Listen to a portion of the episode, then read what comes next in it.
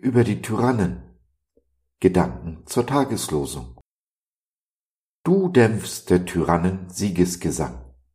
Jesaja 25, Vers 5b. Der Abschnitt, aus dem unser heutiger Vers stammt, ist in der Lutherbibel überschrieben mit Danklied der Erlösten. Diese Überschrift finde ich sehr passend, denn für die Erlösten verstummt das Siegeslied der Gewalttätigen. Wir, die wir erlöst sind, stehen auf der Seite des Siegers. Unser Gott hat das letzte Wort, auch wenn seine Kinder hier auf Erden es oft nicht haben, wenn sie leiden unter den Tyrannen und Gewalttätigen. Was können sie uns tun? Uns das Leben nehmen? Nein, das können sie nicht, denn wir haben ewiges Leben bei Gott, und wer will ihm schon etwas rauben? Es gibt in einer Tyrannei immer nur wenige, die dagegen aufstehen. Ich bin sogar der Meinung, eine Tyrannei, eine Diktatur kann nur existieren, weil es eine schweigende Mehrheit gibt. Ohne Mehrheit gibt es auch keine Diktatur.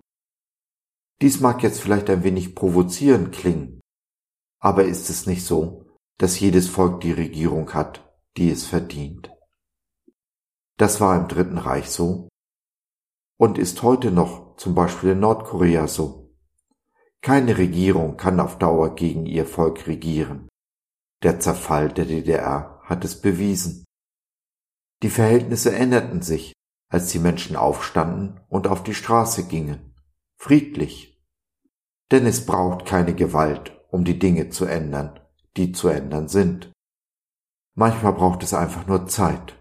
Unglaublich viel Zeit.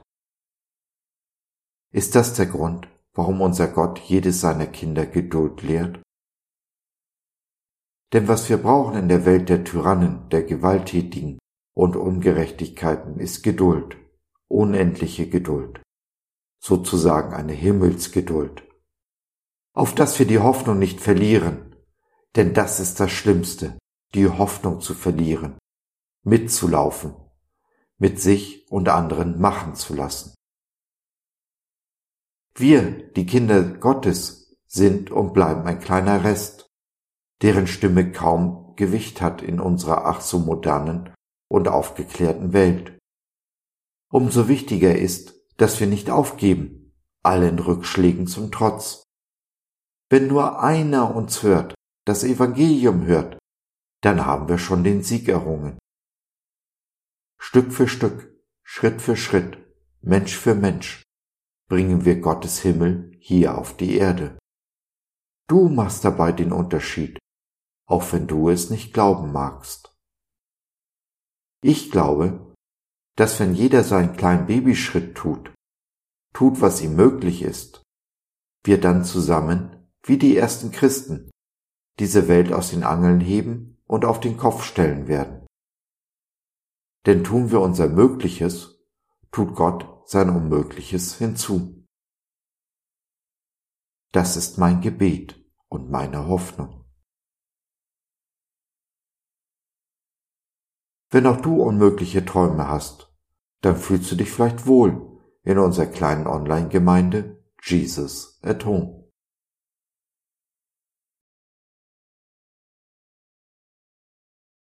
So, das war's für heute.